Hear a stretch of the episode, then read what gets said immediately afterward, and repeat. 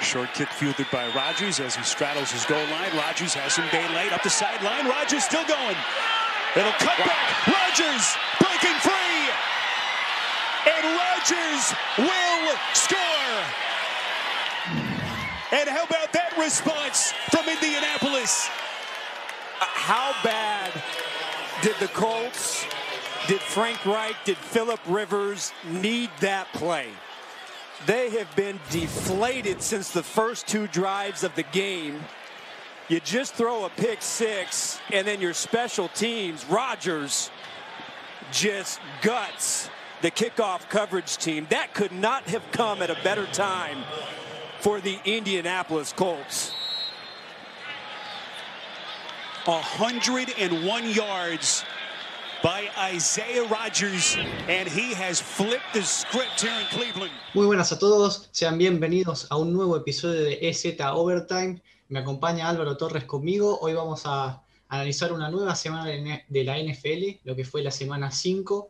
Eh, partidos muy interesantes, hubieron varias sorpresas. ¿Cómo estás, Álvaro? Buenas, Agus, ¿todo bien? ¿Cómo estás? Hoy volvemos con una nueva semana de, de NFL muy potente, una semana cargadita con resultados sorpresivos, con buenos partidos, tal vez haya alguno que haya destacado más que otro, con bueno, con noticias impactantes, como la, el despido de, del head coach y del GM, Dan Quinn y Thomas Dimitrov por parte de los Falcons y sus declaraciones después de Arthur Blank, el dueño de la franquicia, y resultados muy buenos, sorpresivas victorias, que bueno, estaremos hablando más adelante. Sí, exactamente. Y como vos mencionaste recién, resultados sorpresivos. Arrancamos con el primero en lo que fue el partido de jueves. Los Bears le ganaron a los Buccaneers por 20 a 19. Un partido donde limitaron muy bien a Tom Brady. La defensa de Chicago estuvo espectacular. Y bueno, Brady tuvo en el último drive la oportunidad de por lo menos acercarlos al gol de campo que le deba la victoria, pero parece que contó mal las jugadas y, y nada, se equivocó, pensó que era la tercer down en vez de cuarto y terminó por, por perder la posición de la pelota. Sí, la verdad que muy triste, pero por lo menos yo, fanático de Brady, es muy triste esto porque creo que este partido les puede costar la división a los, a los Buccaneers va a depender mucho del resultado de hoy de los Saints, que si bien no están jugando, o sea, no están jugando a su mejor nivel, tienen más chances de los Chargers que ganar, pero los Chargers vienen en alza. Entonces habría que ver eso bien, pero bueno, la pelea por la división sur de la NFC es entre Buccaneers y Saints. Y Panthers está remontando el nivel, pero no creo que sea lo suficientemente potente, por lo menos esta temporada, para, para poder eh, arrebatarles el puesto a alguno de los dos por parte bueno, de los Bears, eh, destaca mucho la defensiva que logró mejorar de vuelta, que Galil Mack está mejorando su nivel. Por parte de los Buccaneers, tienen que buscar un poco más de precisión en cuanto a Brady. 41 pases intentados, 25 nomás eh, completos, entonces tienen que buscar un poco más de precisión por él. Pero a pesar de tal vez no tener a, uno de sus running potentes como lo es eh, Leonard Fournette, Ronald Jones ha estado muy bien eh, por tierra, 17 acarreos, 106 yardas. Entonces fue un partido peleado en el que lo perdieron los Buccaneers, no lo ganaron los Bears. Sinceramente, bueno, como veremos el error, como vimos el error de Brady y como vimos y como se vio también muchos errores en la ofensiva, muchas faltas, muchos eh, holding, muchos inicios, inicios en falso, interferencias de pase ofensivas. Entonces, nada, eso perjudicó radicalmente a los Buccaneers en una ofensiva muy buena y los dejó fuera de gol de campo en su momento y a la larga perdieron el partido. Pero esto habla más de los Buccaneers, de las cosas a mejorar, que ese es el lado positivo, por lo menos que, va a estar. Yo creo que los Bears, eh, el resultado es falso, por lo menos para los Bears, no están teniendo un buen o sea, si bien tienen un buen equipo, no es el, no es el mejor, no es el perfecto, entonces los Bears tienen que mejorar ciertas cosas. Creo que su récord es bastante como engañoso y les va a costar un poco afianzarse en su división teniendo los Packers que vienen imparables y teniendo los Vikings que están en alza y que ayer, bueno, que hablaremos más adelante, que ayer contra los Seahawks eh, perdieron ahí nomás. Sí, sí eh, déjame hacerte también una aclaración. Vos mencionaste recién lo que fueron la cantidad de castigos que hubieron. Eh, hay un castigo que le cobran en contra a Tampa Bay, que le cobran una rudeza al, al, pasador, el cual era, creo que era tercero y quince o algo por ahí, donde Fouls eh, está bien golpeado, o sea, no hay ningún tipo de castigo. Ese castigo determina un primer down eh, para Chicago, que después con ese drive logra con un gol de campo ponerse adelante en el marcador. Y bueno, creo que quizás eso mancha un poco la, la actuación de Chicago. Sí, completamente mancha un poco la actuación de Chicago. Yo creo realmente que Chicago es un equipo que si tuviera otro quarterback, eh, que no sea ni Folk ni Trubisky, podría ser contendiente tranquilamente. Eh, tal vez no te digo que si tuviera Mahomes, porque bueno, cualquier equipo con Mahomes sería contendiente, creo que hasta los Jets podrían ser contendientes con Mahomes, pero eh, yo creo que los, o los Bears tuvieron bastante ojete por lo menos, y se vio bastante bien en esa jugada. Shaquille Barrett fue aquel que lo golpeó o Lavonte David, no recuerdo bien. Se lo ve que se lo golpeó justo cuando lanza el pase. Entonces, queda como, por lo menos yo no soy fanático de los Buccaneers, soy fanático de los Petros, soy fanático de Brady. Brady es el mejor de la historia y acá sale alguno con una puñalada si dice que, que no lo es. Sí, mi, compañero de, de Z el cuarto cuarto, de hecho, piensa todo lo contrario, así que bueno, eh, lindo debate ese.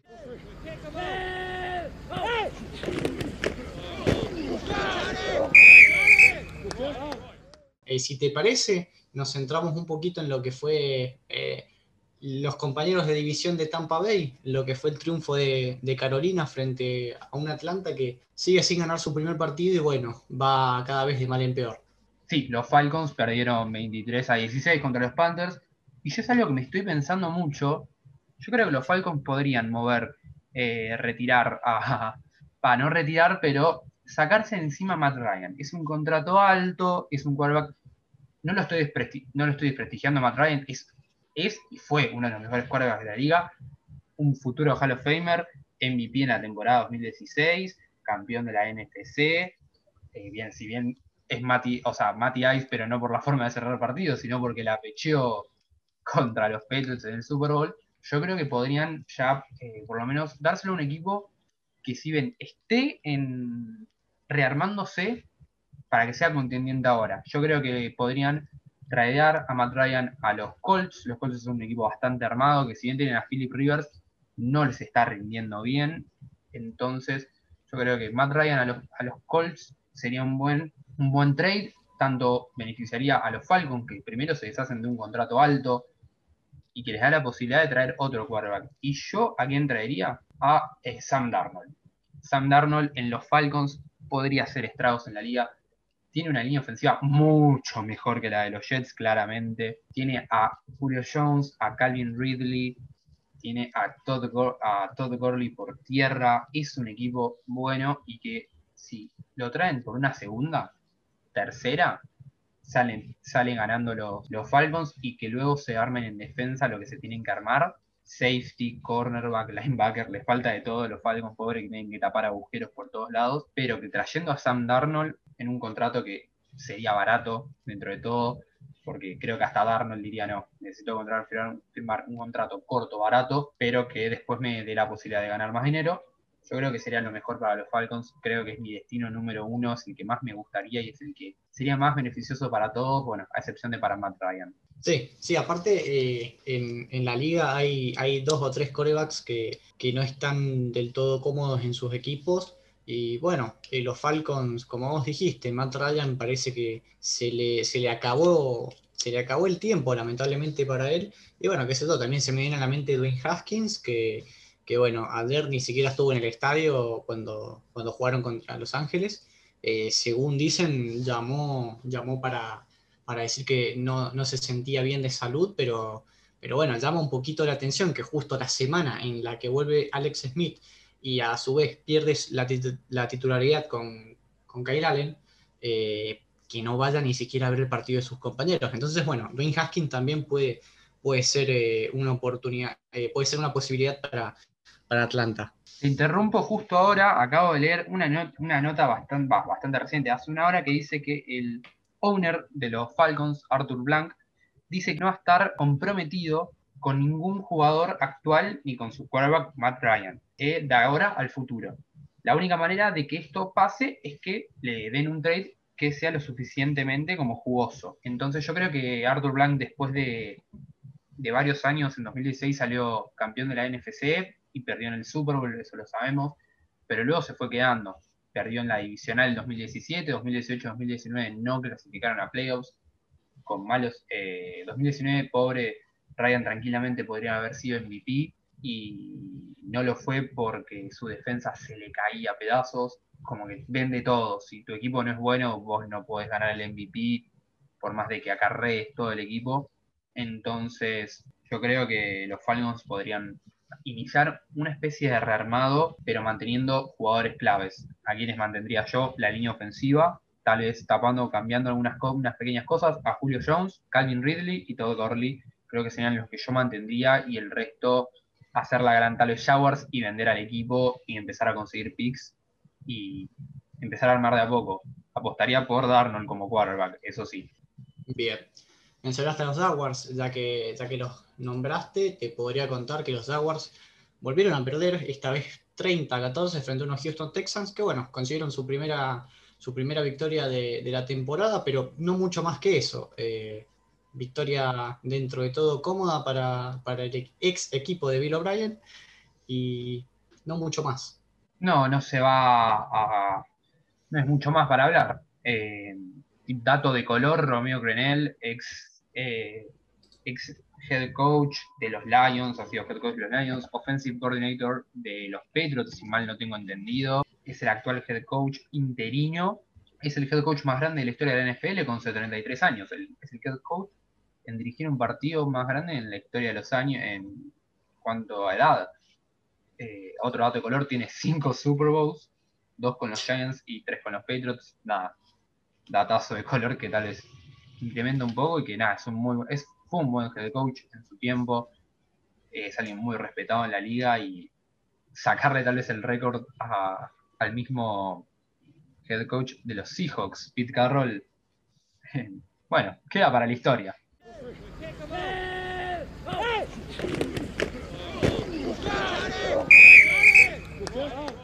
Pasamos a lo que fue masacre para Burrow y masacre para los Cincinnati Bengals. Perdieron contra los Ravens 27 a 3, pero yo creo que lo más destacado de todo fue la cantidad de veces que le pegaron a Joe Burrow. Fue un partido, fue una exhibición más en defensa que en ataque, pues en ataque Lamar estuvo bastante discreto. Sí, yo creo que los equipos han sabido eh, analizar al equipo de los Ravens y han, le han encontrado la vuelta. Yo creo que por eso los Ravens no se reforzaron en ofensiva mucho durante el draft, previendo esto, previendo que los equipos iban a saber cómo, cómo pararlos un poco. Entonces se reforzaron con su primera ronda con una defensa con el linebacker de los eh, de los LSU Tigers. Estamos hablando de Patrick Quinn, que tuvo un muy buen partido, Patrick Quinn. Sí, la está rompiendo, pero recuperó dos fumbles y uno fue para touchdown.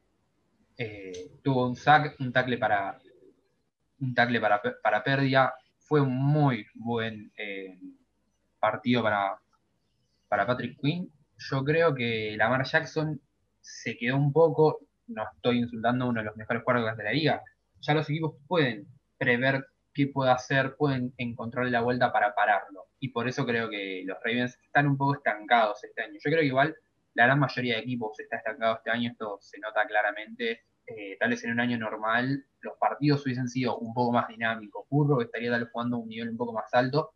Y ni hablar de Justin Herbert, que también podría estar jugando en un nivel más alto. Eh, los 49ers, pobre, perdón, saltó con los 49ers, pero realmente se nota mucho la disparidad que hay entre los equipos que el año pasado peleaban para acceder al Super Bowl y bueno, los 49ers que fueron. Sí, sí, sí, sí, hablando de los 49ers, de los 49ers eh, perdieron 43 a 17 contra unos Miami Dolphins que, bueno, eh, ya, ya le habían ganado a Jacksonville, dieron una buena pelea contra Seattle y ahora dieron la gran sorpresa de la fecha, creo yo, incluso más que, la victoria de los Raiders, te diría, porque ganarle 43 a 17 en el Levi's Stadium a San Francisco, la verdad que da un poco de, no sé, da mucha, da mucha impresión ver a San Francisco jugar en el nivel en que jugó ayer.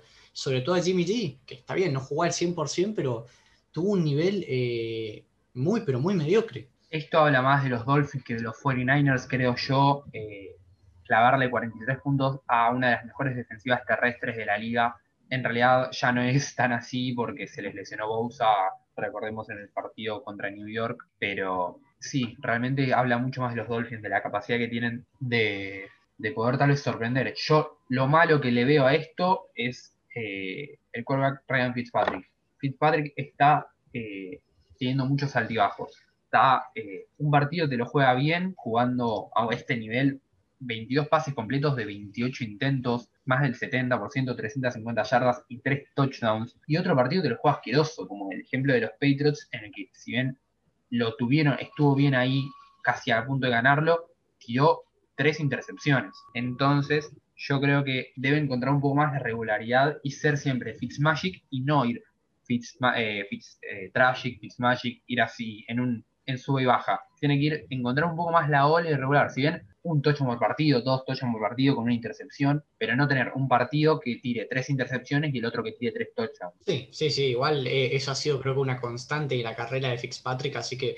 no, no creo que a esta altura de, su vida lo pueda llegar a cambiar. Es, un, es el quarterback que más alto respondió en la prueba de inteligencia, en la prueba en la que se le hace a los jugadores antes de, bueno, de cara al draft. Es un quarterback egresado de Harvard. Claramente tiene la, mejor cabeza de la NFL. Es aquel que debe ser, junto con Brady, el mejor quarterback en cuanto a habilidad mental. En cuanto a, saber dónde está parado y cuándo está parado y qué tiene alrededor y qué hay que hacer y qué se tiene que hacer. Yo creo que lo que le falla es el brazo. No tiene la potencia ya, bueno, primero por la edad y segundo por la habilidad física. No tiene la potencia, no tiene la, eh, la habilidad de Mahomes. Yo creo que la mente de Fitzpatrick en el, cuerpo de Mahomes es el mejor cuerpo de la historia de la liga. Y quizás el cuerpo da, el, cuerpo no le responde a lo que, a lo que a lo que la cabeza piensa. O sea, quizás él dice, bueno, la voy a pasar acá y va a ser tal cosa, y, y después quizás no termina siendo así.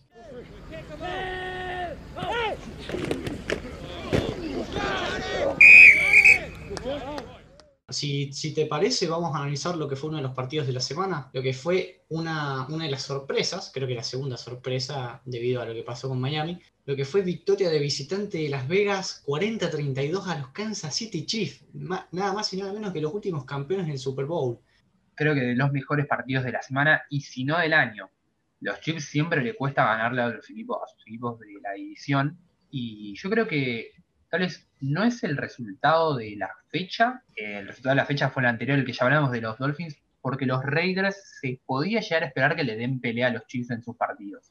Los Raiders tienen un muy buen equipo en ofensiva y tienen ciertas piezas defensivas que cuando se pulan bien van a ser un buen equipo completo. Tienen a un head coach ofensivo muy bueno, como lo es John Gruden. Tienen un quarterback mucho más que decente, como lo es Derek Carr, un running back de los mejores de la liga eh, el segundo año, Josh Jacobs, es un, buen, es un muy buen equipo. Y le encontraron la vuelta para parar a Mahomes. Eso, eso fue la clave del partido. Eh, tapar a Mahomes, bloquearlo y que no sea tan efectivo. De 43 intentos, solo completó 22. Estuvo un poquito más del 50% de pases completos, pero estuvo ahí de tener 50% exacto de pases completos y tiraba un pase más y le erraba creo que ahí estuvo el punto a favor para la victoria de los Raiders, que se van a ir contentos a Las Vegas y que los van a estar esperando los Chiefs a la vuelta y pueden sorprender. Tienen que mejorar ciertas cosas, si bien han perdido partidos, tal vez un poco decís, no, ¿cómo perdiste estos partidos? Va, más que cómo perdiste esos partidos, son partidos en los que dieron pelea, Patriots y Bills, le ganaron a los Saints y le ganaron a los Chiefs. Dos equipos de los que se esperaba mucho. Además te quería agregar que eh, no solamente eh, le bajaron la, lo que es el porcentaje de, pases completos, sino que lo interceptaron una vez y, produjeron cinco sacks la defensa de Las Vegas. Y aún así, todo Kansas City, Kansas City metió 32 puntos. O sea, a Kansas City no lo puedes dar por muerto nunca. Y eso creo que es eh, algo, eh, algo para destacar para el conjunto de, Andy Reid. Pero después el partido, el partido de Las Vegas fue impresionante, sobre todo lo que fueron los pases largos de Derek Carr eh, fueron impecables, tanto lo que fue el touchdown de Agolor como, como el touchdown de Henry Rocks, eh, me encantaron.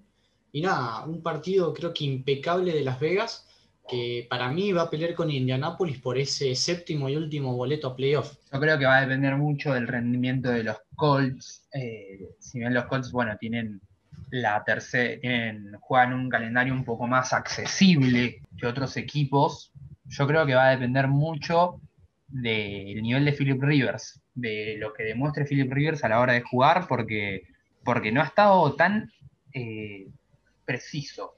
Philip Rivers tiene que volver a su forma de la temporada 2018 y demostrar que es un buen quarterback de vuelta. Para mí es un Hall of Famer. En un futuro eh, vamos a estar viendo que reciba su chaqueta dorada y yo creo que tiene que pisar un poco el acelerador y buscar mejorar su nivel para obtener el ansiado anillo que se le está escapando desde hace muchos años, desde que inició en la liga, pero yo creo que los Raiders pueden ocupar tranquilamente también la quinta posición. Yo ahí lo tengo los Steelers, pero si vos decís, eh, está bien. Eh, con respecto a Philip Rivers, ayer no tuvo un gran partido eh, en lo que fue derrota contra Cleveland, 23 a 32. Eh, un conjunto de, de, Indianapolis que, a ver, si vos ves a la defensa, tiene una defensa muy buena para el ataque por tierra, que es, es, es muy buena con el, con el juego aéreo. Pero bueno, Philip Rivers no termina de, de dar el salto de calidad necesario para, para que Indianapolis termine de convencer ver si bien frenaron muy bien el ataque por tierra, lo que fue eh, los primeros dos cuartos y medio, Baker Mayfield estuvo muy bien y muy preciso con los pases, y la verdad que le dio un dinamismo al ataque de Cleveland que fue impecable. Y después, cuando ya el partido ya estaba un poquito, eh, con los jugadores un poquito más cansados, Karim Hunt empezó a, a, tener un poquito más de relevancia en el ataque terrestre, al igual que Tiernes Johnson. Sí, yo creo que este partido eh, habla de algunas cosas de los Browns para mejorar. Primero, Baker, Mayfield tiene que dar un paso adelante y si se tiene que poner el equipo al hombro, tiene que jugar un poco más acorde. Tiró dos intercepciones y eso es eh, algo malo. Para siempre tirar la misma cantidad de intercepciones que touchdowns es malo porque le das más posibilidades al otro equipo de que pueda eh, acceder a la victoria. Pero está bien que los Colts no aprovecharon esas opciones. Tiraron de las dos intercepciones, únicamente ganaron tres puntos. Entonces, es algo que también los Colts deben mejorar su nivel ofensivo. Por parte de los Browns, la defensa estuvo bastante bien. Se devolvieron una intercepción para 47 yardas de Ronnie Harrison Jr., el jugador adquirido de los, de los Jaguars, devolvió un pick six tremendo, por lo que eso le dio un poco de ventaja, pero al siguiente, a la siguiente jugada vino un touchdown que para nosotros es la jugada de la semana, que tal vez no, lo arrancamos así el programa, es la devolución de patada de Isaiah Rodgers por 101 yardas, que, fue, que fueron 7 puntos para los Colts, la jugada de la semana. No hemos tenido una patada de vuelta para touchdown, creo, en las cuatro semanas anteriores, y es que esta semana arranquemos con bueno, no arranquemos, pero que haya una patada muy buena de 101 yardas, ingresando desde, bueno, saliendo desde la propia Enson, no buscando el touchback para arrancar desde la 25, creo que habla muy bien de los equipos especiales de los Colts y mal de los Browns, que no lo han podido parar. Sí, sí, eh, eh, esa jugada la verdad que además de ser muy linda fue la que mantuvo a Indianapolis en el partido, porque ya se venía, ya había una cierta ventaja para, para Cleveland y si no hubiera sido por, por esa devolución de patada, yo creo que eh, los Browns hubieran terminado un poquito más holgado el, el, partido. La verdad que fue un partido Cleveland que a mí personalmente me encantó y no voy a coincidir con vos en lo de Mayfield. Eh, para mí Mayfield está mejorando mucho. Eh, está bien, tuvo dos intercepciones, pero el equipo lo acompañó y fue una gran victoria de Cleveland que está 4 a 1. Hacía muchísimos años que no está 4 a 1. Y se perfila bien para lo que viene. Sí. Eh, tiene, que, tiene que, yo creo que ganándole el partido contra Baltimore y uno de los dos partidos contra Pittsburgh, podría acceder como wildcard, tendría que esperar que Baltimore pierda un par de partidos tal vez para acceder eh, definitivamente como campeón divisional. Tiene que bajar a Pittsburgh, que es lo más complicado de todo. Sí, sí, sí, sí, en eso, en eso estoy de acuerdo y eso va a pasar la semana que viene, vamos a ver qué tal.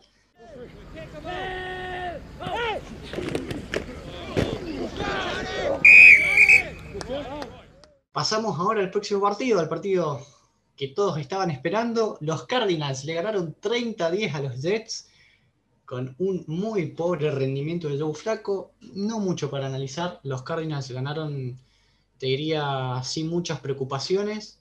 Y bueno, hicieron los deberes. Tenían que ganarle a los Jets y eso pasó. Corrección. No sé si todos estábamos esperando este partido. Yo creo que vos solo lo estabas esperando como hincha de Cardinals. No, no, no. Quedate tranquilo que la gente, la gente estaba esperando el partido de los Cardinals. La gente estaba esperando que pierdan los Jets. Eh, ya se dijo que. O sea, yo creo que por lo único que alguien miraría ese partido es para ver perder a los Jets y sería un hincha de Patriots, un hincha de Dolphins o un hincha de Bills. Es lo único. Porque, tipo, hasta los hinchas de los 49ers, que primero se putearon todo su partido seguramente, dijeron: No tengo ganas de ver cómo los Cardinals chicos se cogen a los Jets. Entonces, me voy a hacer otra cosa, me voy a hacer otra cosa. No, un partido. Te voy, a, corregir, te voy a corregir un poquito porque primero, primero los 49ers putearon porque nosotros le ganamos a los Jets, porque Los Ángeles le ganó a, Washington y después porque, bueno, Fitzpatrick eh, sacó su miembro y desparramó todo en, la cara de ellos porque fue, la verdad que una masacre lo, que, lo que le pasó a San Francisco. La verdad que qué feo ser de San Francisco en estos momentos. Ah, qué feo ser de San Francisco en realidad. yo, yo, no, yo no soy más de la, yo soy más de la FC, qué decirte, ¿no? Eh, pero sí, San Francisco está molesto con los Cardinals. La verdad que la fecha 1 tendría que. Se esperaba que gane San Francisco y sorprendió. Pero bueno, para hablar, yo creo que los Jets tienen que entrar en modo rebuild total, tirar la casa por la ventana y vender todo. Acá Le'Veon Bell cuarta ronda, quinta ronda, Joe Flaco, dame una sexta, séptima, y hacer lo que hicieron los Browns hace un par de años, que es que me vaya mal dos temporadas seguidas eh, y armar al equipo. Acumular capital de draft, acumular salary cap y rearmar al equipo. Darnold es un buen quarterback, pero los Jets, y en especial con Adam Gates, no es su lugar en el mundo. Yo creo que los Jets tienen que apostar a otra cosa y van a apostar seguramente a Trevor Lawrence, pero eh, yo soy Trevor Lawrence, no firmo con los Jets, me quedo un año más en college y si al otro año tienen la pick número uno, también me quedo otro año más, total, este año es gratis de elegibilidad, tengo dos años más de elegibilidad, me quedo cinco años, gano dos campeonatos nacionales y después soy otro, soy un quarterback en otro equipo. Bien, parece que Ezequiel te está pasando el virus de Clemson. Me parece, ¿no? Es que hay que ser realistas. Clemson es uno de los mejores equipos de la liga. Eh, siempre está ahí bien teniendo la clase número uno de la ACC y top 10 en clases del, reclutamiento. Entonces, siempre hay que tener, eh, siempre hay que esperar que Clemson rinda. Además, es el único equipo de la ACC que va a clasificar a playoffs por lo menos en las siguientes dos temporadas. Tal vez Miami, si mejora un poco el nivel, pueda. Bueno, Miami llegó y perdió un poco bastante, pero puede mejorar su nivel. Pero la ICC es Clemson y el resto. Tal vez ahora Notre Dame, que está jugando esta temporada como en la ICC, pero listo. Pero esto no es, esto no es Z College, que lo van a estar escuchando esta semana. Así que bueno, te tomo la batuta ahora y pasamos a otro partido y otro equipo que está buscando quarterback, que es el de los Rams, que lo mencionamos Rams contra Washington. El equipo que está buscando quarterback no van a ser los Rams, claramente. Los Rams que ganaron 30 a 10. Sí, sí, a ver, eh, yo creo que lo más destacado de todo eh, fue el regreso de, Alex Smith. Eh, muy, muy, muy bonito el momento en el, que volvió a la cancha, estaba toda su familia. Pero bueno, siempre que hay un superhéroe, hay un supervillano. Aaron Donald tuvo cuatro sacks sobre él, así que bueno, impresionante el partido de lo, que, de lo que va a ser una vez más candidato al jugador defensivo del año. Una vez más, si no lo es ya, yo creo que es uno de los mejores jugadores de la liga, claramente. No solo tiene el físico, sino que es alguien que sabe cómo atacar a la ofensiva, cómo ir a buscar el quarterback y sacarle la cabeza por poco. Eh, Washington que bajó, bueno, primero yo la semana pasada mencioné a, a que había mejorado su nivel. Que haya mejorado un poco su nivel no significa que haya, que haya tal vez mejorado la actitud. Se desató la polémica de que fue reemplazado por dos, porque pasó de ser el quarterback 1 al quarterback 3. Ni siquiera fue convocado, como le decís vos, como dijiste vos en su momento, no fue ni convocado el partido y es, eso, primero, es malo, o sea, es malo bajar tanto. Y segundo, están todos hablando mal de Dwayne Haskins, que, que está haciendo un Jamarcus Russell 2.0. Eh, Jamarcus Russell, bueno, tiene una historia muy graciosa como para el, resto del equipo que no hayan sido los Raiders, que es que uno de sus entrenadores le dio un disco vacío, un disco virgen sin nada cargado, que le dijo que lo tenía que mirar porque ahí estaban ciertas, ciertas jugadas que el otro equipo podía hacer. Entonces, nada, al otro día cuando le preguntaron qué le pareció el disco, le, dijo a los entrenadores que había entendido todo lo que la defensa quería hacer. Y ya cuando los entrenadores le dijeron eso, cuando le dijo eso a los entrenadores, ya empezaron mal porque fue un jugador que se notó su falta de compromiso a la hora de jugar. Y está pasando lo mismo con Haskins. Esperemos que pueda revertir, esperemos que pueda revertir su actitud, porque dentro de todo no es un mal coreback y bueno, es muy joven todavía, así que tiene muchísimo por aprender. Pero bueno, vamos a pasar al próximo partido de la semana, uno de los más destacados también, el partido entre los Pittsburgh Steelers y los Philadelphia Eagles. Triunfo para los locales 38 a 29 en lo que fue un partido que Carson Wentz eh, dio la tada, por así decirlo. Fue bastante efectivo y y en un momento donde, a ver, al principio del partido fue bastante parejo, 14-14, luego los Steelers se pusieron 31-14 y de ahí en más Wentz eh, muy efectivo, eh, el juego terrestre no lo acompañó, con un Travis Fulham intratable, supo ponerse a dos puntos, es más, tuvieron la posibilidad de pasar a ganar el partido, pero bueno, Jake Elliott, el, pateador, falló el gol de campo y de ahí en más los Steelers se, se despertaron, eh, touchdown de Chase Claypool, uno más a su cuenta personal y partido liquidado. Los Steelers son un equipo a vencer en la, en la AFC este año.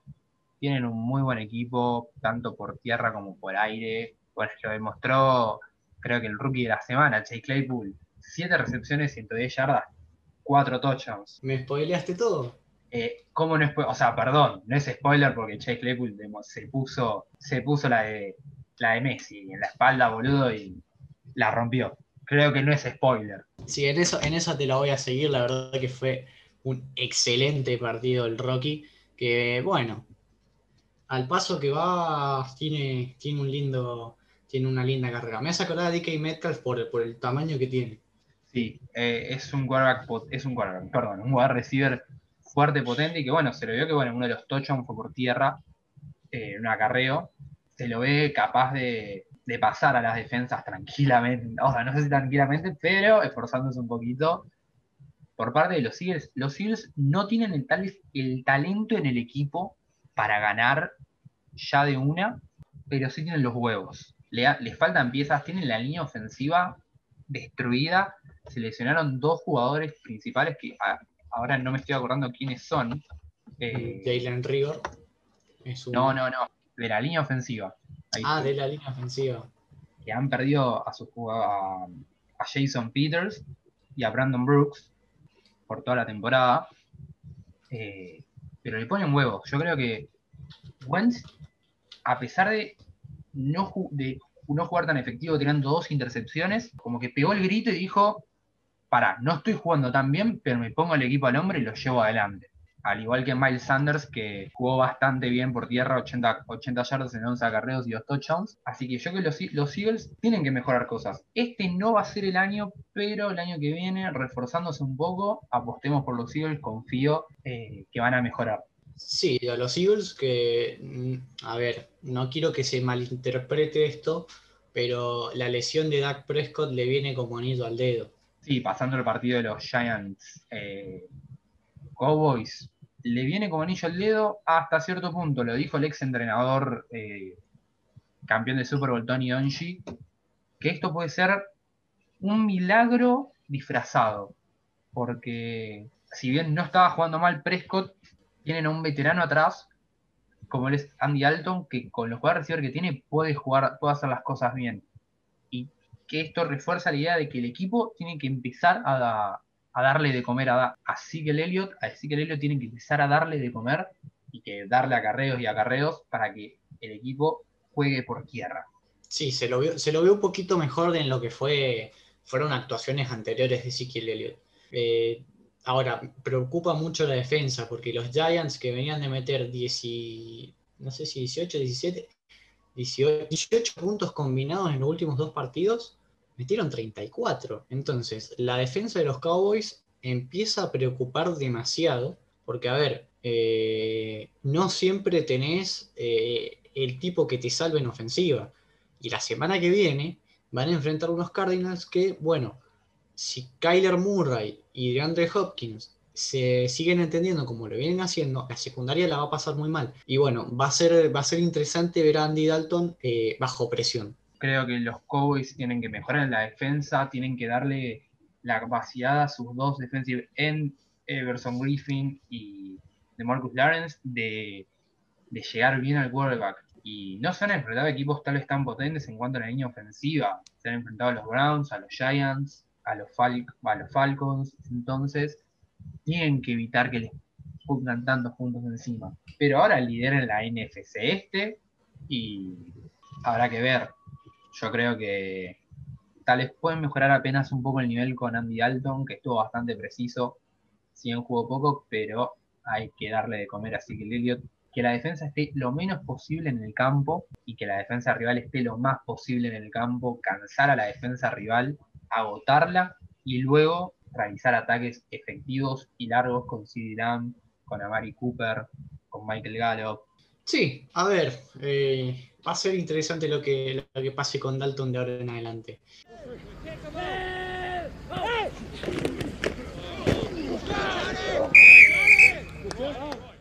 Vamos al partido de lo que fue el domingo por la noche, uno de los partidos también de la semana, muy lindo partido que se decidió en, eh, prácticamente en el último minuto.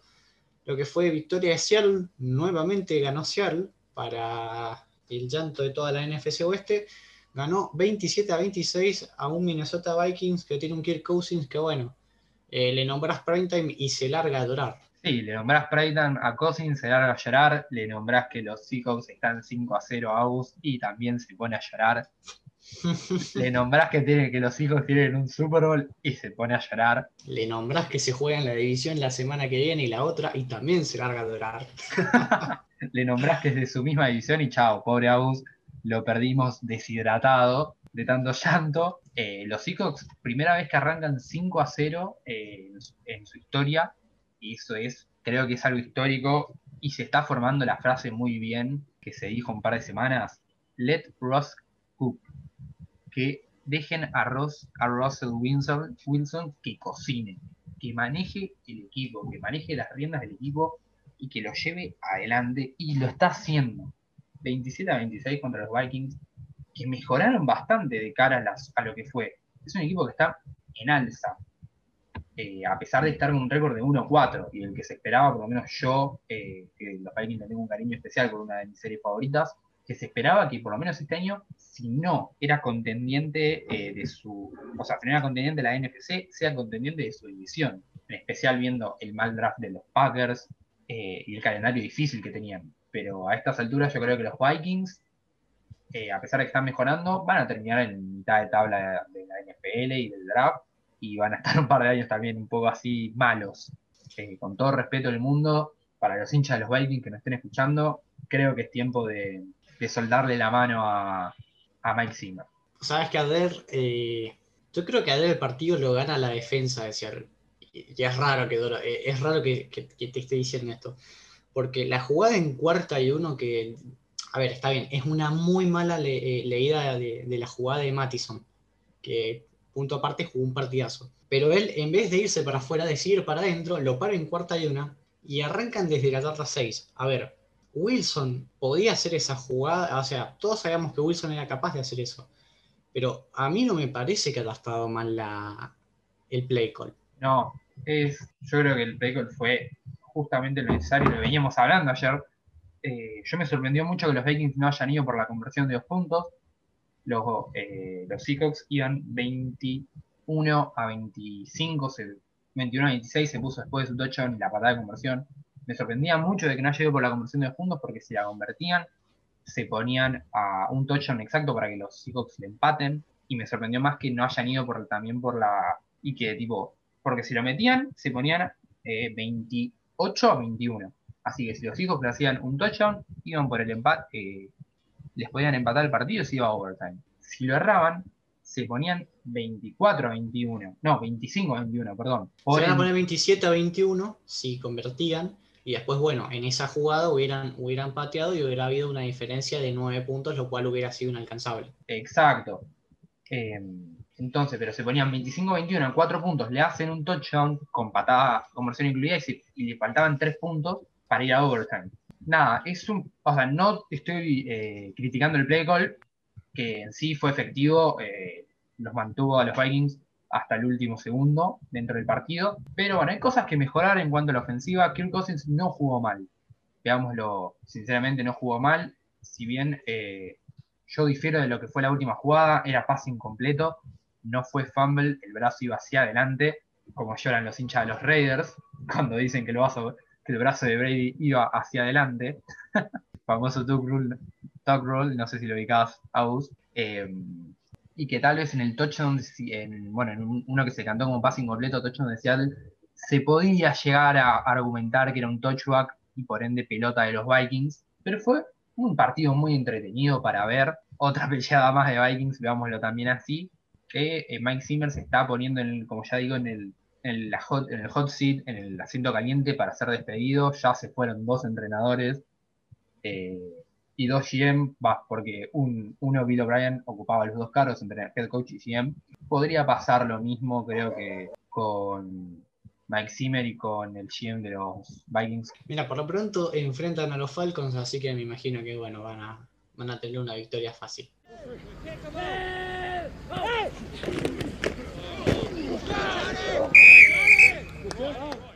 Vamos a pasar ahora al medadero semanal. Y quiero que esta vez vamos a arrancar por lo malo, así terminamos, terminamos un poquito más, más alegres el programa. Así que me gustaría que me dijeras tu, medallero en, la parte baja.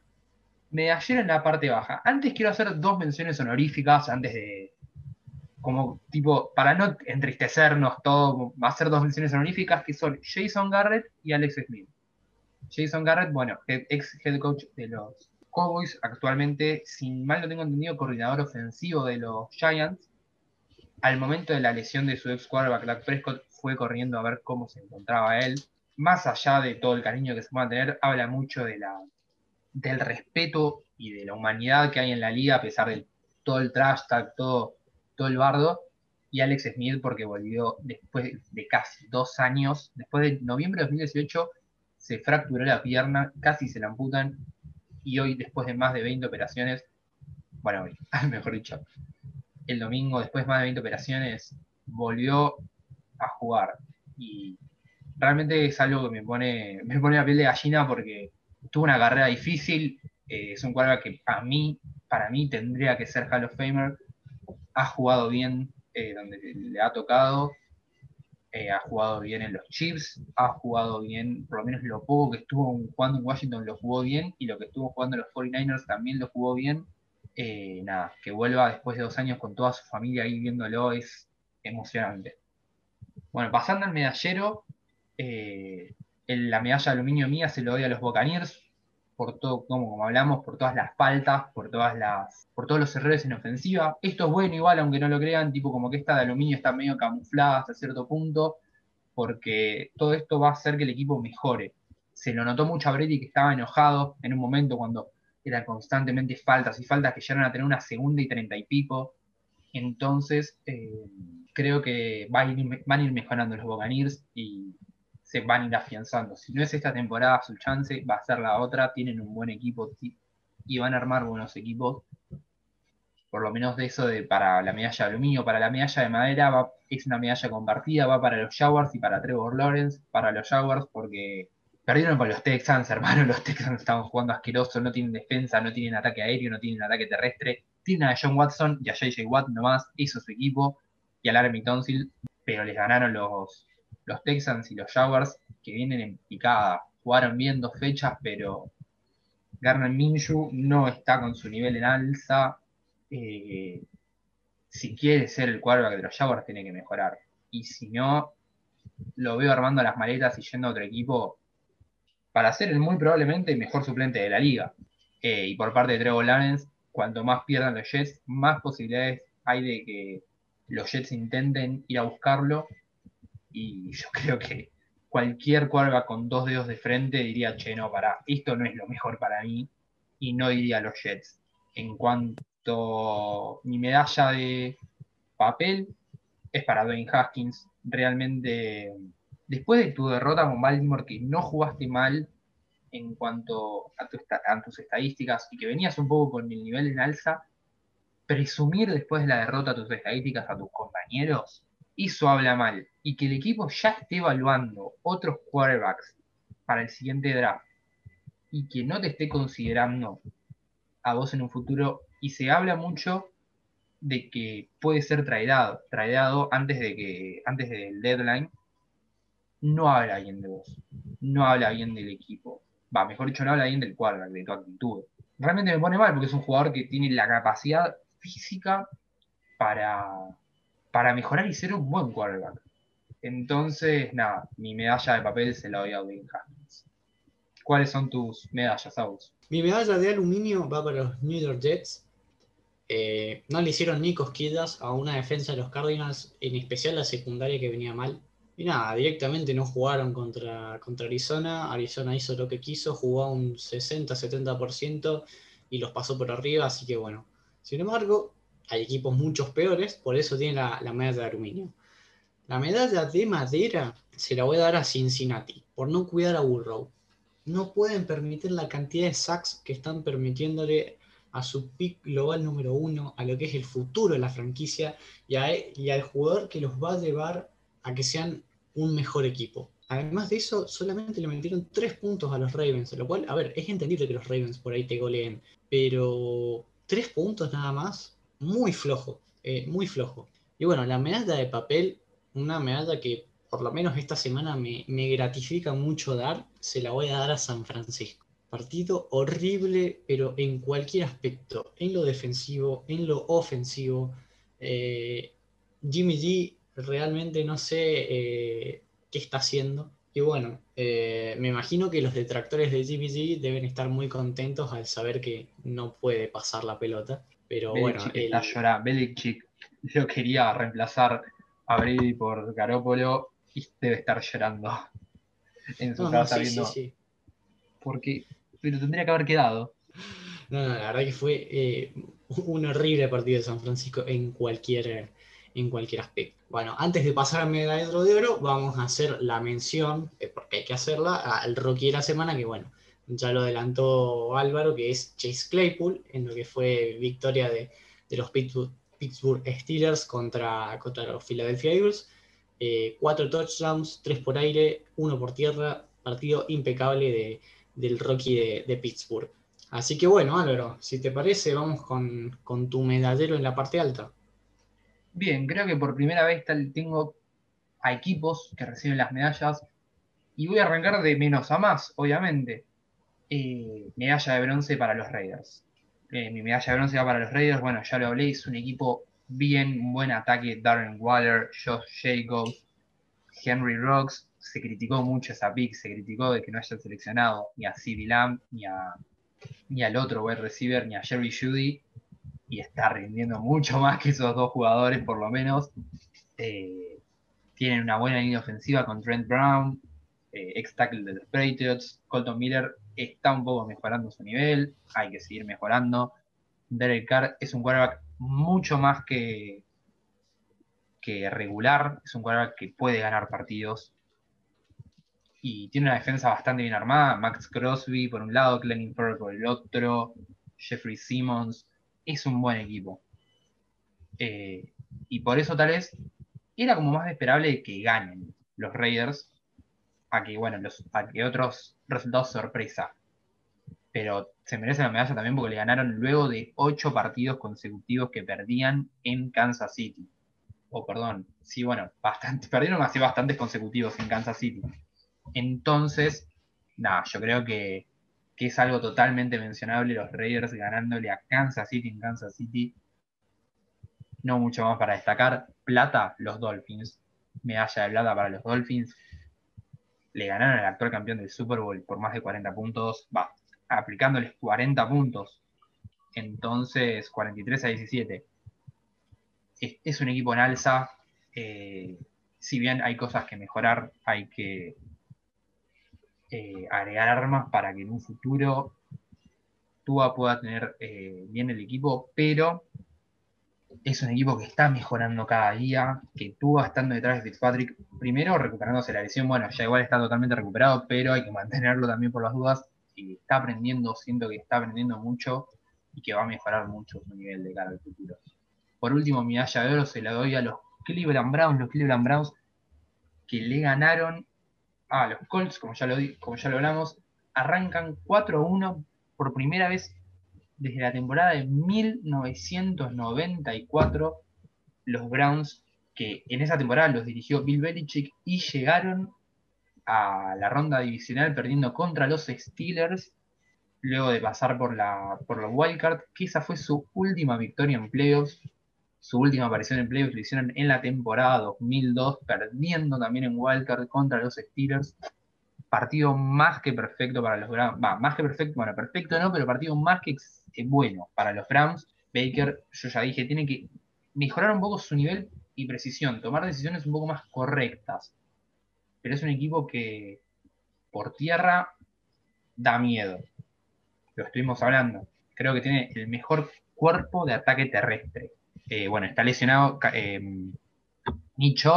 pero tienen a Karim Hunt, a Ernest Johnson, y tienen un fullback que bloquea muy bien, como lo es Andy Jarinovich, Browns medalla de oro. Bien, me parece bien. Sí, a ver, el cuerpo de corredores de Cleveland es bueno. Eh, el running back 2, que es Karim Hunt, puede ser el running back 1 en cualquier equipo. Y el running back 3 podría ser eh, running back 2 en cualquier equipo. Y es más, te diría que hasta podría ser running back número uno en algún equipo que está muy mal de, cuerpo de, corredores. En más de la mitad de los equipos es running back 2 de Ernest Johnson y creo que en todos los equipos, a excepción de los Saints, Karim Hunt es running back 1. Sí, sí, sí, totalmente. Bien, pasamos al mío. Eh, mi medalla de bronce se la voy a dar a DK Metcalf. Una bestia, me encanta cómo juega Metcalf y ayer apareció en los momentos que tenía que aparecer. Apareció para dar vuelta el partido por primera vez y después apareció en el último drive con tres atrapadas que fueron vitales. Una en cuarto down, que se terminaba el partido y no había más, y después para un touchdown, que fue lo que le dio el partido a los Seahawks. Mi medalla de plata, vamos a invertir los roles, se la voy a dar a Cleveland, no hay mucho más que agregar de lo que hemos dicho. Eh, un Cleveland que viene con un buen nivel y la semana que viene se va a enfrentar a Pittsburgh para lo que seguramente va a ser eh, el segundo puesto de la división. Yo se lo voy a dar a Ravens por una cuestión de que, bueno, creo que tienen más equipo, pero me gusta mucho Cleveland y esta semana se deba mi medalla de plata. Y por último, mi medalla de oro va a ir para Miami porque jugaron un partido totalmente sin fisuras contra San Francisco, lo golearon a domicilio y hay esperanza dentro de todo para el conjunto de los Dolphins. Picks bastante parecidas como hemos tenido en otras ocasiones. Me gusta mucho la mención de Dickett Melcalf. Eh, creo que tal vez es, eh, si bien tal vez esto es como un pequeño honor, mencionarlo es, o sea, es uno de los mejores wide de la liga actualmente y tiene una conexión con Wilson impecable. Entonces, por lo menos Metcalf está mejorando, o sea, está, si bien entró la liga bastante tal vez crudo, está cada día mejorando más y más y más. Nada, creo que eh, si sigue así va a ser un histórico. Coincido totalmente.